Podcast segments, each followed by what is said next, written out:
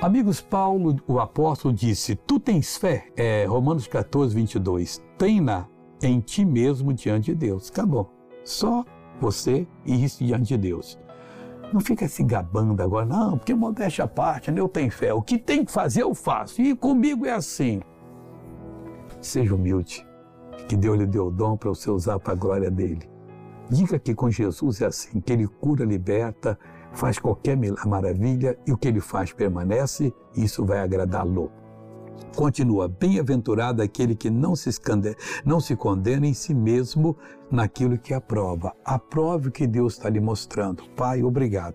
Você nunca vai condenar a si mesmo na, a, naquilo que você está aprovando, porque Deus mostrou. O que Deus mostra é a plena vontade, a melhor vontade é o melhor do melhor do melhor que poderia ocorrer conosco. E aí você será muito abençoado. Creia comigo, Pai, estou orando por essa pessoa, estou pedindo a tua graça sobre ela, estou aqui para repreender o mal que está na vida dela e esse mal vai sair agora. Isto é uma ordem que eu dou. Mal, vá embora. Desapareça em nome de Jesus Cristo. E você levanta as mãos e diga: Obrigado, Jesus. Já tem a bênção e tem verdadeiramente. Em nome de Cristo, bom dia.